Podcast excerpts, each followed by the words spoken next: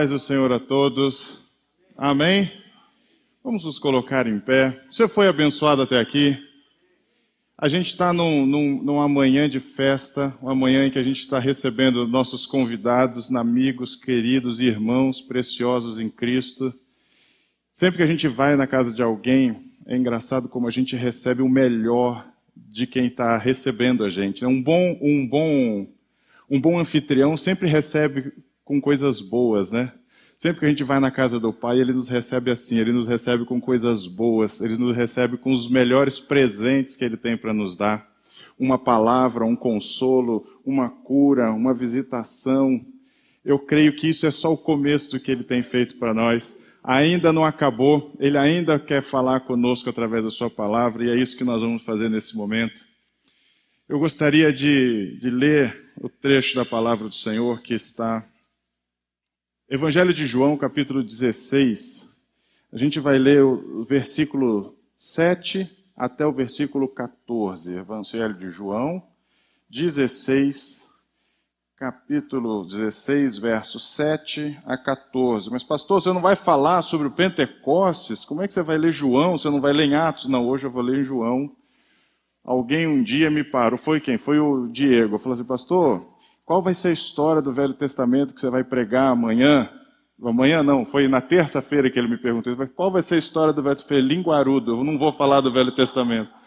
Vou falar do Novo Testamento. Vou falar de João. Palavras de Jesus diz assim: Mas na verdade é melhor para vocês que eu vá. Pois se eu não for, o encorajador não virá. Se eu for, eu o enviarei a vocês. Quando ele vier, convencerá o mundo do pecado, da justiça e do juízo. Do pecado, porque o mundo se recusou a crer em mim. Da justiça, porque eu voltarei para o Pai e não me verão mais. E do juízo, porque o governante deste mundo já foi condenado. Quem foi condenado? O governante desse mundo já foi condenado. Não foi você que foi condenado, foi o governante desse mundo já foi condenado. Vamos falar disso outro dia. Há tanta coisa ainda quero, que, eu, que ainda quero lhes dizer, mas vocês não podem suportar agora. Quando vier o Espírito da Verdade, ele os conduzirá a toda a verdade e não falará por si mesmo, mas lhes dirá o que ouviu e lhes anunciará o que ainda está para acontecer. Vocês ouviram algo parecido com isso hoje? Ele vos anunciará o que está para acontecer. Ele me glorificará, porque ele lhes contará tudo o que receber de mim o Espírito fala o que ele ouviu do Pai. O Espírito fala o que ele ouviu de Deus. Até aqui. Vamos orar ao Senhor. Pai amado, neste momento quero pedir que o Senhor me use com graça, com poder, com autoridade do Teu Espírito Santo. Que eu não diminua o poder, a eficácia da Tua palavra. Que eu possa transmitir aquilo que vem do alto da eternidade. Que assim como diz a Tua palavra, eu possa dizer aquilo que eu ouvi de Ti que eu seja boca de Cristo, que o Senhor faça aquilo que o Senhor sabe fazer, visite os corações de forma individual, que o Senhor atenda às necessidades individuais, que as pessoas possam ouvir esta palavra como se fosse dirigida exclusivamente a cada uma delas. Que o Senhor faça assim em nome de Jesus. Amém. Amém. Você pode se assentar. Hoje nós vamos falar sobre o Pentecoste, a festa do Pentecostes. Eu, quando fui falar sobre, pensei sobre esse texto e estava meditando sobre ele, eu estava me, me, me, eu estava pensando uma série de coisas, fazendo uma série de associações, mas eu tenho aprendido com os dias aqui pastoreando nessa casa que eu amo tanto, eu tenho aprendido que a gente não pode presumir que as pessoas saibam as coisas, a gente não pode passar reto pelas coisas como se todo mundo conhecesse tudo, porque as nossas experiências são experiências distintas. Às vezes Deus vai falar com você quando eu achava que ele falaria sobre outro assunto, ele vai falar sobre algo que ainda ainda está no começo ou ainda está no fim. Então a gente não vai presumir nada. Eu gostaria de começar dizendo a respeito do Pentecostes. Às vezes a gente ouve essa expressão, tal igreja é pentecostal, e tal. na verdade, Pentecostes tem muito pouco a ver com o quanto de barulho a gente faz na igreja, se a igreja é barulhenta ou não é, se dá aleluia mais alto ou mais baixo, se a gente vai, vai falar em língua estranha ou não. O Pentecostes ele tem menos a ver com isso que eu acabei de descrever, porque tudo isso é estilo. Isso é um estilo de adoração. Isso é um jeito de fazer. Isso vem das tradições. E tradição nem sempre é uma coisa ruim. Tradição diz quem você é. A tradição marca da onde você veio. Você tem uma receita na sua casa. A Ju é doida por essas coisas. A mãe dela escreveu um caderno de receita para ela e tem coisa que ela é tradição na casa dela. Se eu for visitar minha sogra, é certo que ela vai fazer aquele doce de maçã que ela sabe que eu gosto. Tem, são tradições, marca a família, marca a nossa vida. E assim foi. Existem igrejas que, que vieram de uma tradição e, e tem um estilo de culto. E o Pentecoste não tem a ver com o estilo de culto. O Pentecoste, na verdade, era uma festa. Assim como a gente tem festas anuais, né? A gente não tem festa anual, a gente comemora, a gente comemora o Natal, a gente comemora o que? Tem Páscoa, Ano Novo, Semana do Saco Cheio também, não tem? A galera, eu adorava a Semana do Saco Cheio, e essa eu comemorava. Agora, assim como a gente tem isso, o povo de Israel tinha algumas festas. E dessas festas, ele tinha três festas principais. No calendário deles, três festas eram assim imperdíveis. Ele tinha a festa da Páscoa, a festa da Páscoa. A gente não comemora a festa da Páscoa com coelhinho, com chocolate, olha que maravilha. Eles comemoravam a festa da Páscoa.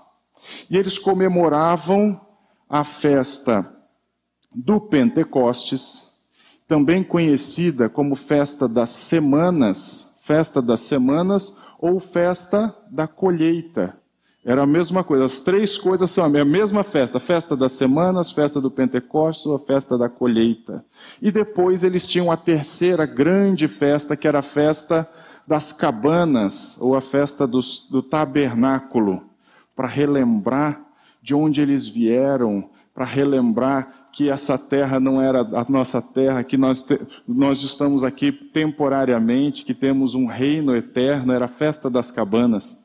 Cada festa tinha um significado muito importante para aquele povo, um significado muito especial. E como tudo que a gente vê na Bíblia, cada coisa tem, cada coisa que era festejada no natural, no ambiente natural, ela estava absolutamente, intrinsecamente relacionada com algo no mundo espiritual, com alguma coisa que Deus haveria de fazer na sua igreja. Assim foi com a Páscoa, assim era com Pentecostes, assim era com a festa das cabanas. Todas as coisas tinham um sentido espiritual e têm um sentido espiritual porque o natural passa, mas o espiritual é eterno. Esse mesmo sentido que nós lemos na Bíblia, ele, ele, é perpetuado até o dia de hoje, vai ser até a eternidade. Acontece que, acontece que quando a gente fala sobre essas festas, a gente fala sobre a festa do Pentecostes, não dá para a gente falar e trazer a experiência do Pentecostes uh, desalinhada do seu contexto, e é isso que eu quero tentar fazer hoje.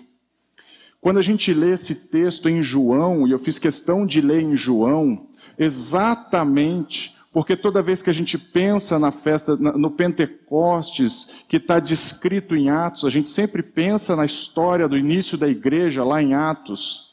E, e aquela é uma história que foi fantástica, porque estando os discípulos na festa do Pentecostes, durante aquele dia eles estavam reunidos e de repente, no ambiente que eles estavam, veio como um grande vento, um vento forte, um barulho de vento muito forte, e desceram como línguas de fogo sobre aquele povo, e cada um começou a falar na sua própria língua, mas os estrangeiros que passavam, existiam muitos estrangeiros, porque era uma festa que era, era uma festa pública, diferente da Páscoa, a Páscoa era uma festa celebrada dentro da sua própria casa, era uma festa privada, era uma festa caseira. O Pentecoste não, ele era uma festa pública, era uma festa coletiva, né? todo mundo junto.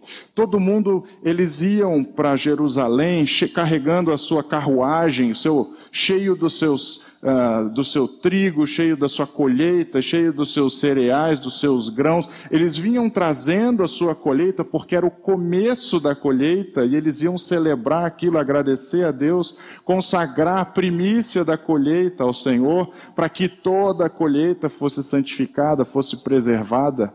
Esse, esse, era o intuito da festa das primícias ou da festa das semanas. Era semana porque primeiro você precisava passar pela Páscoa.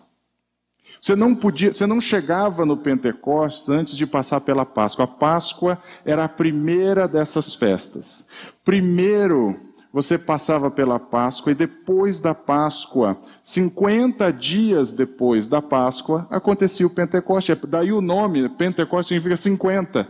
São 50 dias depois da Páscoa. Acontece que então, ah, esse fenômeno, toda vez que a gente imagina o Pentecoste, lembra só da descida do Espírito Santo, o Espírito Santo visitando aquele povo, sendo derramado sobre aquele povo, e eles falavam na sua própria língua, e os estrangeiros que estavam lá ouviam na sua própria língua. Um falava em alemão, o outro entendia em grego, um falava em francês, o outro entendia em italiano. Imagina isso? Cada um falava do seu jeito e o outro entendia do jeito que ele mesmo falava. Imagina que extraordinário. Aquilo foi algo extraordinário e Pedro, as pessoas começaram a, a olhar e falaram assim: que esse povo está tudo doido aí, falando, falando, falando. Eles estão eles estão bêbados, é? E aí Pedro se levanta e ele traz uma palavra, diz: Não, não tem ninguém bêbado aqui não. Agora é a, agora ainda está cedo, gente, está cedo. Mas ó, deixa eu falar uma coisa para vocês. E ele então começa a pregar sobre Jesus Cristo. Quando ele faz aquela mensagem, 3 mil pessoas se convertem e ali começa a igreja do Senhor. A igreja, a igreja tal como a gente conhece, ela começou naquele ponto. Não a ação do Espírito Santo, mas a igreja de Deus começou naquele momento.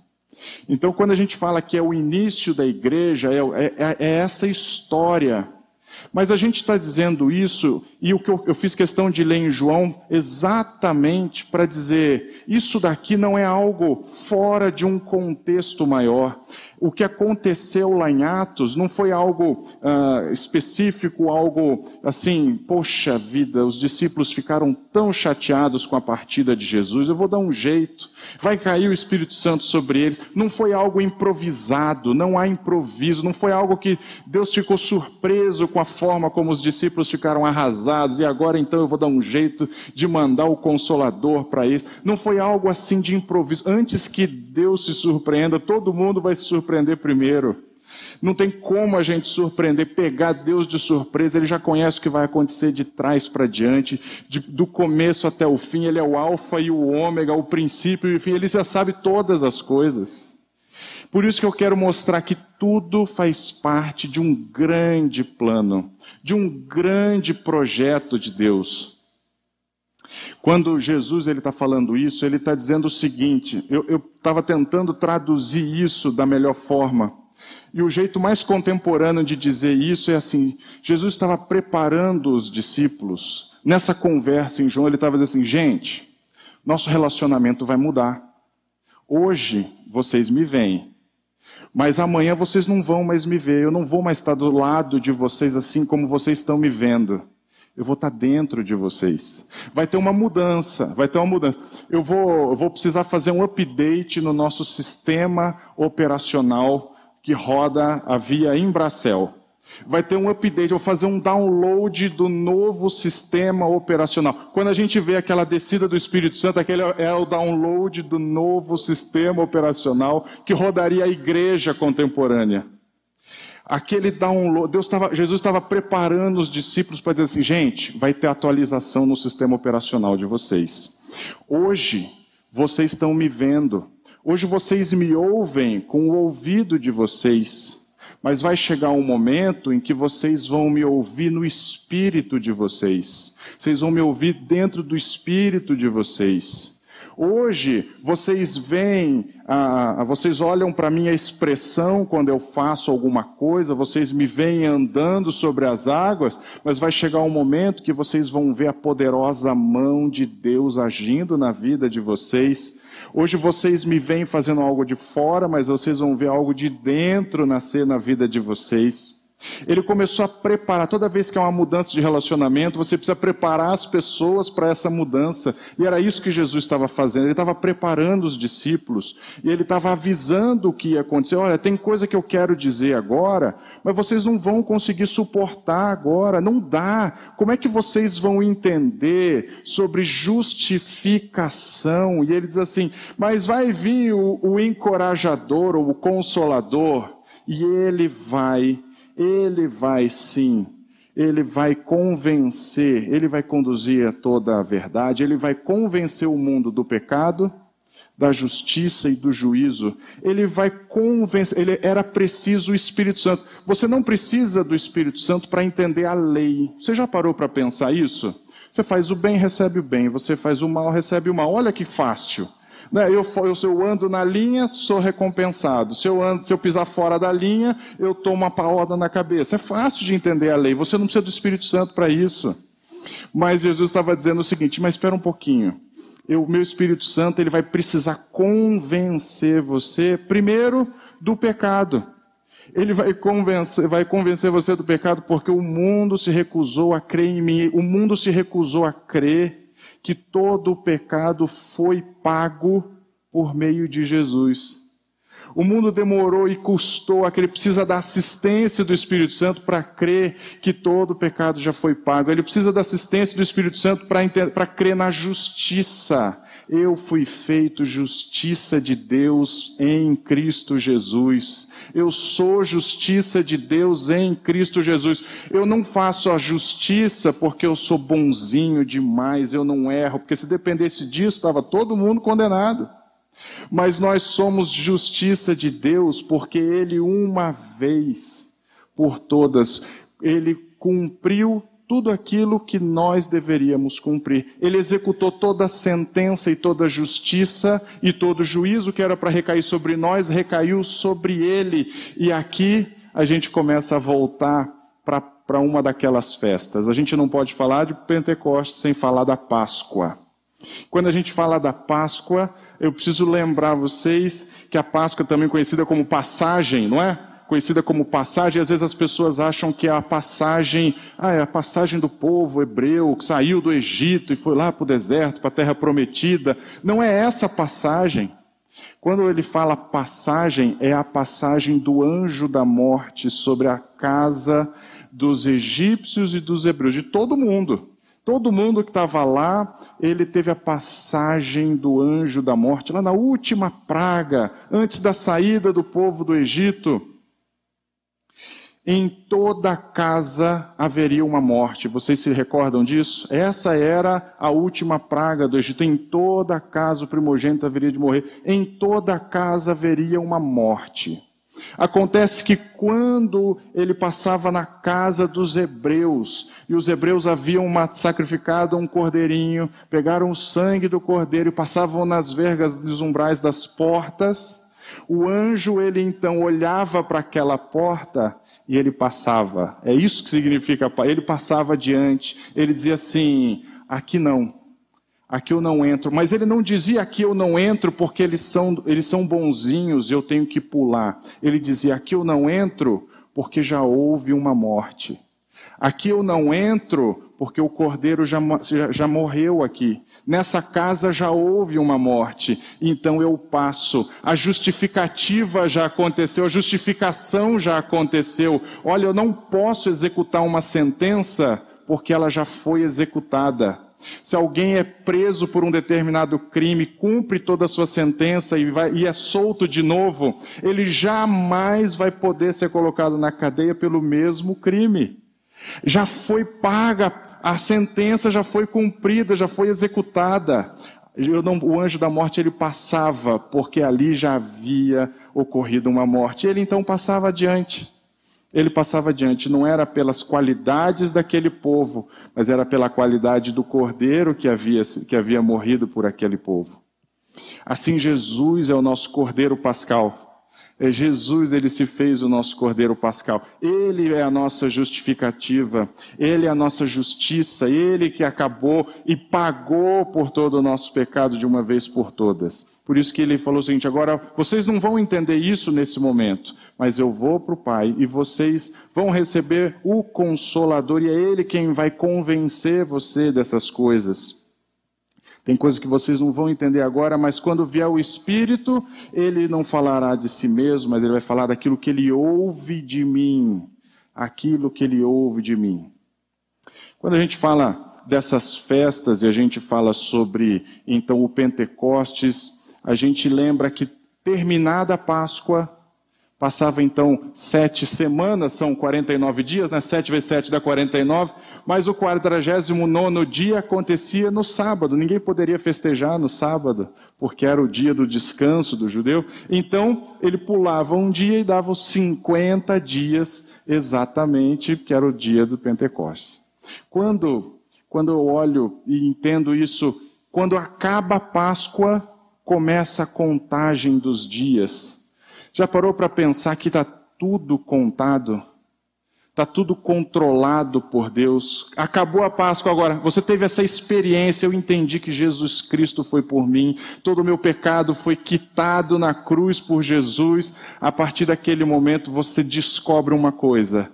Começa a contagem dos seus dias. Um, dois, três, quatro. Você não sabe o que vai acontecer, mas ele já sabe ele não se surpreende, ele já planejou tudo, ele tem um dia certo para te tirar do buraco. Cinco, seis, e ele sabe o dia que vai chegar a enfermidade, e ele sabe o dia que ela vai embora. Ele sabe o dia da maior tristeza da sua vida, como uma das nossas irmãs queridas perdeu seu filho, o dia da maior tristeza dela, inconsolável. Mas Deus sabe também que vai chegar o dia em que ela vai se sentir consolada pelo Espírito Santo. E o dia vai contando, e sete, e oito, e nove. Ele sabe o dia em que você vai se sentir sozinho, e o dia em que você vai encontrar, de repente, uma mulher, uma esposa que vai completar a sua vida. Graças a Deus, nove anos, hein, amor? Nove, completamos nove anos e foi como poucos dias, né? Um dia encontrei a Ju e pronto, parece que a minha vida começou dali para frente. Faz nove anos que a gente está casado, estou ganhando ponto falando aqui, da, da, da, aqui do púlpito, hein? Eu, eu, conto os pontos que eu ganho, porque certamente ela conta os que eu perco, né? Mas Deus sabe o dia, Deus sabe o dia, Ele sabe o dia em que você vai olhar para o seu futuro e você não vai enxergar um caminho, não sei o que fazer, mas Ele sabe também que vai chegar o dia que você vai olhar e vai enxergar aquela porta aberta que Ele mesmo abriu para você, um caminho marcado para você, claro, anda nele, é isso que eu preparei para você. Você pode não entender, vai chegar o dia que você olha e fala assim: por que, que eu estou aqui? Por que veio essa pandemia? Por que, que eu vim parar nesse lugar? Mas vai chegar o dia que você vai, ele sabe quando vai ser o dia que você vai olhar e vai dizer assim: Eu estou aqui pela poderosa mão de Deus. Ele conhece, cada dia é contado. E, e, os dias vão se somando, e 13, 14, 15. Ele sabe o dia que você vai entrar num carro, vai começar a dirigir, e alguém vai se distrair no celular e vai cruzar na sua frente, como aconteceu com o pastor Ângelo. Vocês souberam disso? Pastor Ângelo, ele veio aqui, pregou na quinta-feira. Na sexta-feira, ele dirigindo. Alguém já viu como o pastor Ângelo dirige, não? Pastor Ângelo ele foi criticado a vida inteira pelos filhos, por todo mundo, por mim também. Bota aí. Porque é o seguinte, ele anda devagar demais. O homem que vai devagarzinho, prudente é com ele, tá? Hoje, hoje. No passado é outra coisa. Hoje, hoje. Ele vai lá devagarzinho e todo mundo falava: Não, você tem que andar mais rápido. Pô, acelera aí, acelera, pisa, pisa e tal. E ele dizia: Não, eu vou do meu jeito, eu vou do meu jeito, eu prefiro assim, me sinto seguro assim. E ele saindo daqui na, na sexta-feira, ele, em Cosmópolis, perdão, ele estava em Cosmópolis dirigindo, de repente, devagarzinho. De repente, de repente, vem alguém, se distraiu no celular, passa na frente dele. Ele, com o carro dele, ele bate naquele outro carro, o carro gira, bate de um lugar, bate em outro, uma confusão. engraçado que Deus sabe o dia que essas coisas vão acontecer. Ele tinha um carro e trocou por um maior, mais pesado, mais robusto, há pouco tempo. O carro faz o mesmo serviço mas ele trocou há pouco tempo. Deus sabia o dia que ele ia precisar disso.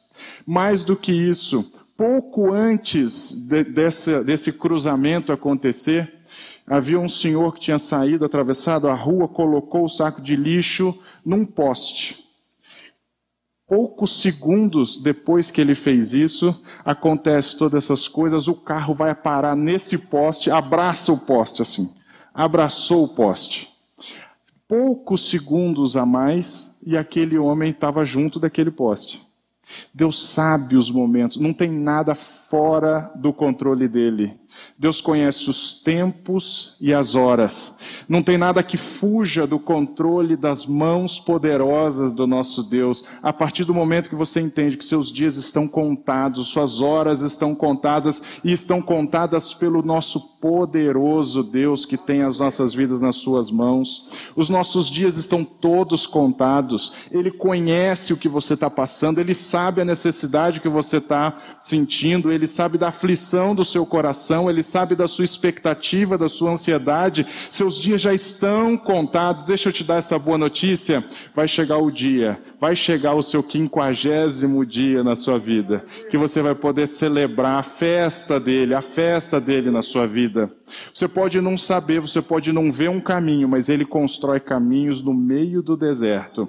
Ele faz caminhos no meio do ermo quando você imagina que não tem jeito, a última palavra é dele, ele dá o jeito dele na sua vida. Você fala, disso eu não consigo me recuperar, e quando você vê, passou o tempo, você está muito melhor do que estava antes. Ele sempre dá um jeito, ele conhece os dias e as horas em que cada coisa vai acontecer na sua vida. Não tem nada fora, não tem nada ao acaso, nada ao acaso. Quando a gente fala sobre o Pentecoste, essa expressão Pentecoste é uma expressão grega, exatamente a expressão que fala sobre os 50 dias. É uma expressão grega, mas aquele povo não era grego, eles eram judeus. Por isso que no começo eles sempre tratavam aquilo como a festa das semanas. Era uma festa das semanas. Para os hebreus era a festa das semanas. Acontece que a salvação e esse cuidado e esse controle e esse perdão e esse amor do Pai, ele não foi só para um povo, mas ele foi estendido para todos os outros. Por isso que a palavra fez questão de dizer o seguinte: agora não é mais só festa da semana, mas é o Pentecostes. Ele não é feito só para um povo, ele é feito para todos os povos. Se hoje você quer experimentar essa bênção de depender da mão poderosa dele, saiba que essa salvação é feita para você, ela foi estendida para você a Bíblia diz assim: que ele veio para os seus e os seus não o receberam. Mas a todos quanto o receberam, deu-lhes o poder de serem feitos filhos de Deus. Hoje você pode ser chamado de filho de Deus. Além disso, era uma festa da colheita. A gente não pode falar do Pentecostes se não falar de colheita. A gente não pode falar de Pentecostes se não falar de colheita. Se não falar de colheita. Você já olhou para a sua vida? Você já viu o quanto você já colheu na sua vida? Há uma expressão maravilhosa, há uma expressão maravilhosa que diz assim: Eu lhes dei uma terra que vocês não cultivaram. Lá em Josué, a história de Josué, a história que, de, de, de um líder que assume a liderança do povo de, do povo de Israel logo depois de Moisés, e Josué então, ele relembra o povo tudo aquilo que aconteceria, e ao final então Deus fala com aquele povo dizendo assim: "Olha, eu dei para vocês uma terra que vocês não cultivaram. Eu dei cidades que vocês não edificaram. Eu dei vinhedos e olivais para vocês comerem, mas vocês não plantaram. Vocês não plantaram. A gente tem uma, uma festa da colheita, mas muita coisa que a gente colhe, não foi a gente que plantou. Tem um Salmo 129, Salmo 129. Esse é um salmo fantástico, ele é um salmo simples, às vezes a gente passa batido sobre ele, mas ele, tem, ele traz uma, um linguajar de agricultor. Ele traz o linguajar de alguém do campo, da rotina do campo. E aquele salmo ele diz assim: era, era um salmo messiânico, como Jesus dizendo, era como se fosse Jesus dizendo: Olha, os agricultores araram sobre as minhas costas. Eles araram sobre as minhas costas. Longos foram os sulcos, longos foram os sulcos que eles fizeram nas minhas costas. Tinha dois tipos de açoite, de, de chicote, né? no tempo de Jesus. Você tinha o chicote que era o curtinho, que era o chicote dos judeus, e você tinha um chicote, chicote longo, que era dos romanos. E foi esse o que eles o que usaram em Jesus, né? Cada, cada açoite que ele tomou, você vai lembrar disso. Olha, ele estava ali arando a terra, para que ali fosse plantada a semente que hoje você pode colher. A semente da sua cura foi semeada em Jesus Cristo. A semente do conforto na sua vida, do consolo na sua vida, foi semeada nas costas de Jesus. A cada açoite, a cada castigo, você pode colher paz. No castigo que, que hoje nos traz a paz, estava sobre ele. Hoje você pode colher a paz. Hoje você pode colher a cura. Hoje você pode colher a alegria, porque ele semeou tudo isso no corpo dele, você pode colher. Essa, essa, essa manhã é uma manhã de colheita. É uma manhã que você pode dizer: Senhor, eu posso colher aquilo que eu não semeei. Eu posso receber de ti o bem que eu não fiz. Mas eu posso receber isso por Jesus Cristo na minha vida, pela graça dele. Quando a gente olha, quando a gente olha, a gente olha o livro de Atos, que foi é o livro desse começo desse, da apresentação do derramamento do Espírito Santo na vida da igreja, vocês já pararam para pensar que Atos é, ele está introduzindo o Espírito Santo na vida da igreja, mas o Espírito Santo já havia sido introduzido a nós na palavra. Ele foi introduzido lá em Gênesis, lá em Gênesis capítulo 1, e o Espírito de Deus pairava sobre a face das águas. O Espírito de Deus pairava sobre a face das águas. Onde se movia, a, a expressão bíblica é, se ele se movia sobre a face das águas. E aí Deus falou, o Espírito se movia, e no mover do Espírito Deus falou: haja luz e houve luz, e haja é, luminares superiores e luminares inferiores, e houve, haja separação entre águas superiores e águas, e houve. Onde havia o caos, começou a reinar a ordem de Deus. No mover do Espírito Santo e na palavra de Deus, as coisas foram criadas. Houve um Gênesis da criação. Lá em Gênesis nós encontramos esse Gênesis da criação.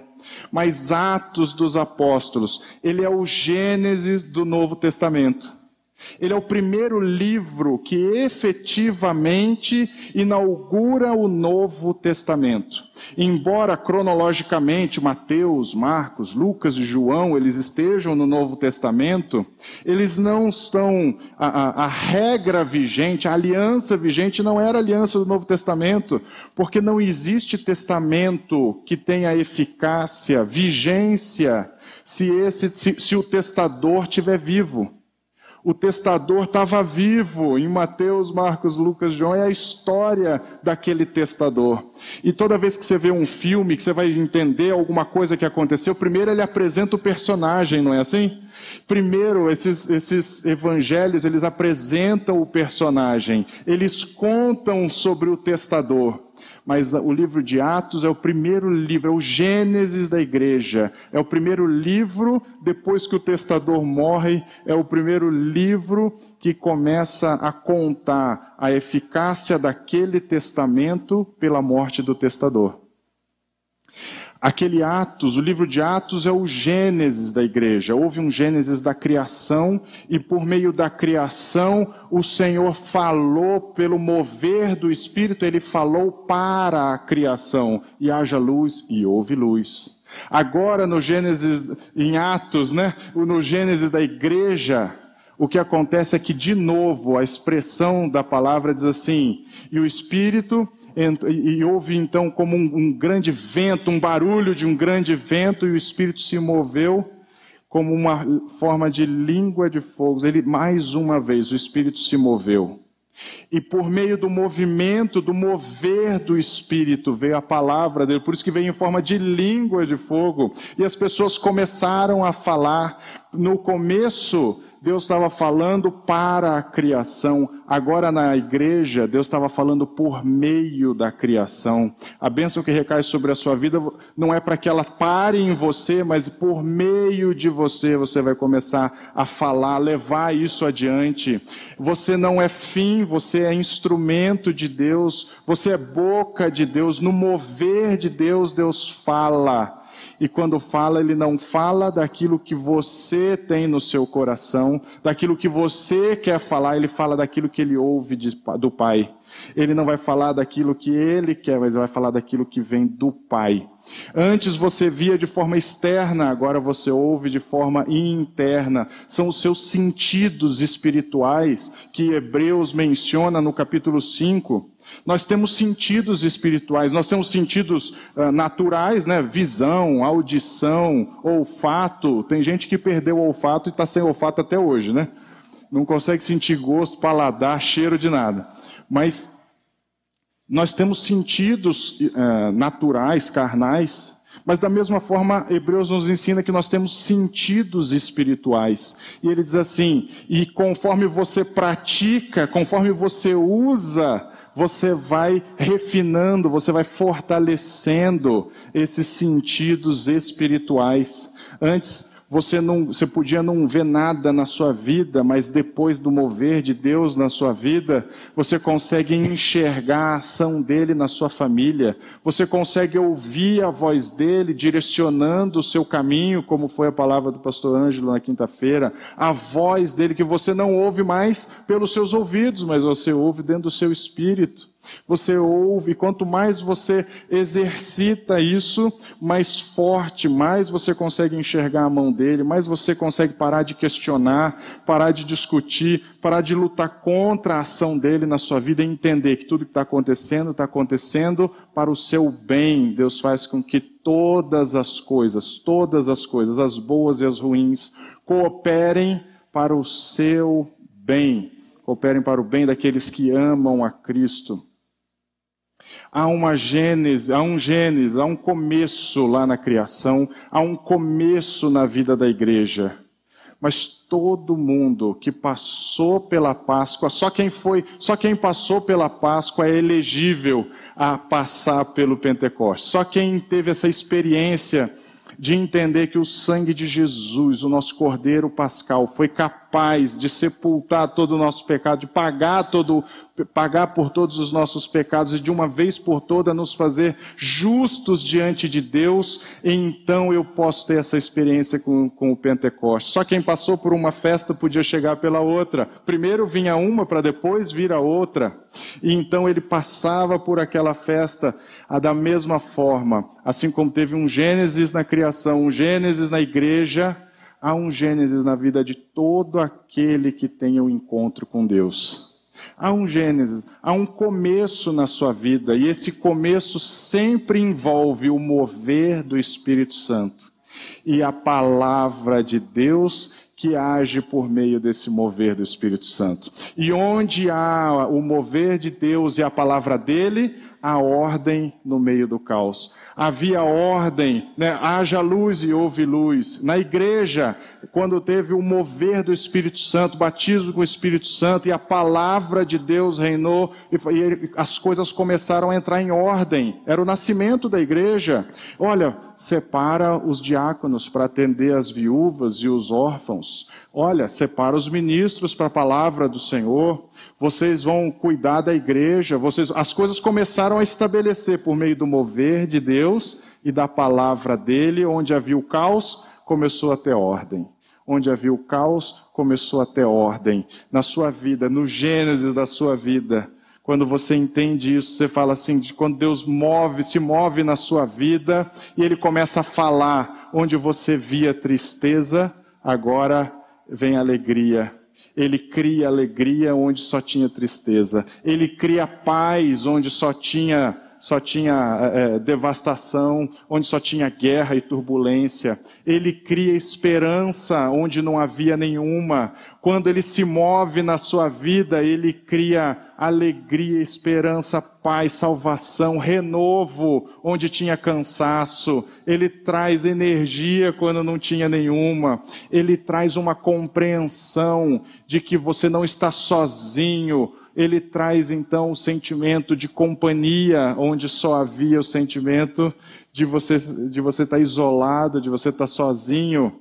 Ele começa a colocar em ordem a sua vida. Todas as coisas vão ser colocadas em ordem. Vamos falar sobre o batismo. Mas exatamente é isso que o batismo com o Espírito Santo é capaz de fazer na sua vida. Às vezes você se preocupa, eu preciso botar minha vida em ordem, eu preciso me consertar, eu preciso, eu preciso, eu preciso, quando o Espírito Santo quer dizer o seguinte: deixa eu me mover no seu coração, e quando eu começar a falar na sua vida, eu vou colocar em ordem todas as coisas, eu vou colocar em ordem onde tinha, onde você era preso pelos vícios, eu vou te libertar, eu vou trazer libertação, onde você estava preso ao pecado, eu vou vou trazer libertação, vou trazer cura, vou trazer cura emocional, eu vou trazer alegria na sua vida, onde não tinha, onde tinha o caos, começa a reinar a ordem na sua casa. Havia essa, esse foi o fenômeno de Deus, né? Lá em Gênesis, o mover dele, na igreja, o mover na igreja primitiva. Da mesma forma, hoje o Espírito Santo se move nesse lugar. O Espírito Santo se move nesse lugar. Se você ainda não teve essa experiência com Ele, diz: Senhor, entra no meu coração, se move no meu coração. Eu quero muito sentir a tua presença na minha vida. E quando ele começar a falar com você, ele vai começar a colocar em ordem as coisas na sua casa. Senhor, o meu filho, eu não tenho mais expectativa com ele, não tenho mais esperança, ele está rebelde, ele não quer mais saber de nada. Quando você encontrar isso, Senhor, passeia na minha casa, passeia na minha vida, se move na minha família, e ele vai começar a agir. Quando você menos esperar, os dias vão se contando, vão chegando o dia até que o dia que você chega para celebrar, Senhor, eu vim aqui trazer a minha colheita eu vim trazer aquilo que eu estou colhendo. Eu estou colhendo, a minha casa pertence ao Senhor. A minha família foi restaurada, a minha filha está de volta, o meu filho voltou, os vícios já não existem mais, meu casamento foi renovado, meu casamento foi restaurado, eu não tenho mais enfermidade, a enfermidade foi curada, eu não tinha emprego, o Senhor me deu, eu não tinha um caminho para seguir, o Senhor me mostrou. Ele vai colocando em ordem todas as coisas. Hoje é uma manhã de oportunidade. Se você não tem isso, começa a orar ao Senhor, começa a agradecer a Ele primeiro por toda a colheita que você já teve. Traz essa, traz a memória tudo que você já pôde colher, porque muitas vezes você colheu aquilo que você sequer plantou, você colheu aquilo que Jesus plantou para você. Você colheu alegria, você colheu a sua vida. Se você está aqui, é porque você tem fôlego de vida. O pessoal do louvor pode já subindo para a gente já ir encaminhando para o final, porque senão eles vão dizer que eu levo muito tempo pregando. Isso é calúnia. É calúnia. Ele já falou assim: bom, nas próximas uma hora e meia vai ser legal, a gente vai aprender. Não, uma hora e meia não. Falei que eu ia falar em 40 minutos. Para não dizer que é meia hora. Existe algo de especial no mover de Deus. A experiência que Jesus estava dizendo era: vocês não fala antes de estar pronto. Pedro, espera em Jerusalém, eu ainda vou falar com vocês, eu vou capacitar vocês. Alguém falou assim: como que eu traduzo o batismo com o Espírito Santo? E a gente traduz isso de um jeito muito fácil. O batismo do Espírito Santo é um poder de Deus. É o poder, recebereis poder do Espírito Santo. Vocês vão receber poder do alto. Poder para conseguir enfrentar situações que sozinho vocês não enfrentariam, para discernir coisas que sozinho vocês não discerniriam, mas há um mover dele nesse lugar há um mover dele na sua vida, há um mover dele na sua família. Se você não teve essa experiência ainda, se você precisa disso, essa é a oportunidade. Você vai fechar os seus olhos, vamos nos colocar em pé, adorar o nome do Senhor, para reconhecer: Senhor, eu estou aqui numa festa. E eu quero terminar dizendo: ainda uma nova festa, uma nova celebração. Houve o Gênesis da, da criação, o Gênesis da igreja primitiva, o Gênesis na sua vida. Mas na semana que vem, nós vamos celebrar um novo Gênesis, né? Uma nova colheita. Nós, há um ano, começávamos esta casa, essa igreja. E a gente vai poder, então, a partir da semana que vem, trazer as nossas colheitas, trazer as nossas colheitas, dizendo: Senhor, ao longo desse ano fui abençoado nesse lugar. Ao longo desse ano eu conheci um evangelho leve, um evangelho da graça de Cristo Jesus. Eu descobri que o meu pecado foi pago não pelas minhas obras, não pelo tempo que eu andei direitinho, mas foi pago por Jesus Cristo na cruz do Calvário de uma vez por todas. Nenhuma condenação há sobre a minha vida.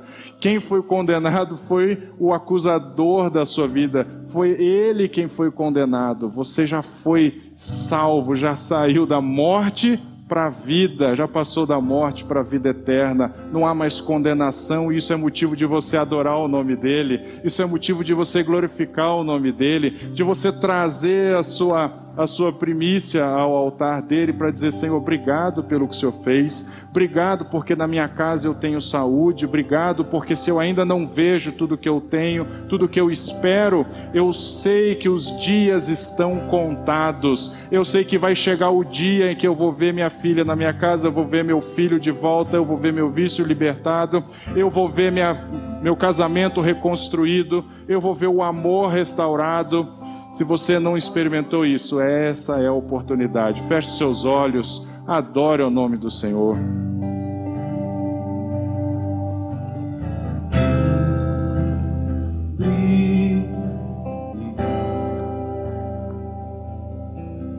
Com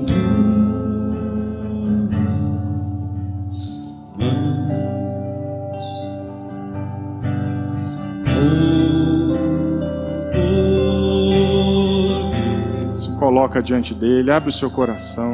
Vem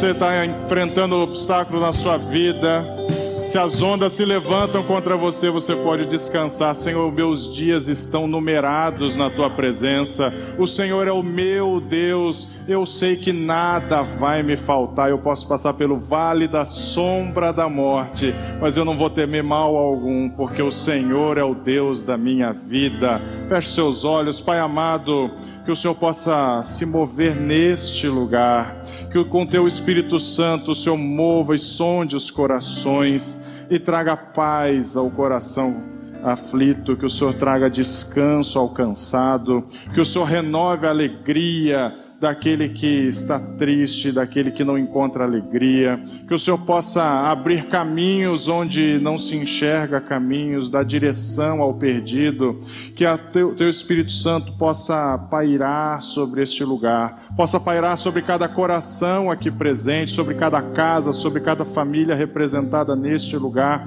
Visita os corações daqueles que não estão aqui, daqueles nossos amados e queridos, que o Senhor possa abençoar cada vida com aquilo que mais nós precisamos, que é a atuação do Teu Espírito. Se move em nós fala com a nossa vida daquilo que o Senhor quer, daquilo que é o seu projeto para nós. Nós sabemos que não há nada solto ao acaso, sabemos que a nossa vida está completamente nas tuas mãos. Por isso nós te rendemos graça e pedimos que o Espírito Santo seja uh, sobre cada um de nós, em nome de Jesus. Amém. Amém. Pastor. Você pode dar um aplauso a Jesus? Glória a Deus. Te amo, meu amigo. Deus continue te usando. Amém. Pode sentar, bem rapidinho. Ele é o nosso pastor mais intelectual. Fala sério, gente. Conhece muito ou não? É por isso que ele, às vezes eu falo para ele que ele não consegue pregar em 40 minutos. É muita informação. Não dá para colocar São Paulo dentro de Campinas, né? Eu falo com ele. Tem hora que eu até falo, vai devagar aí, senão eu não consigo pegar tudo. Ele é um homem de Deus. E Deus tem feito algo extraordinário aqui, trazendo pessoas diferentes mas com o mesmo intuito que é falar do, do, nome de Jesus Cristo. Então, eu tenho sido muito abençoado pela vida do pastor Fabrício, da Ju, né, das crianças que a gente tem como família. É, antes de nós orarmos para te despedir aqui em paz, com uma semana abençoada, se você nos visita pela primeira vez, tá bom? Você não precisa levantar, nem dar tchau para mim, nada, mas tem uma equipe linda ali, que está linda, menos o mate, o resto é uma equipe linda, não é? É porque ele é muito lindo. Ah, moleque. Né? É o solteiro mais cobiçado aqui da igreja. Depois de todos, é ele. Tá bom? Então, aquela equipe bonita ali é, vai estar com essa sacolinha amarela. Então, se é a sua primeira vez, é um mimo para você, para que você se lembre aqui da Casa Viva, tá bom?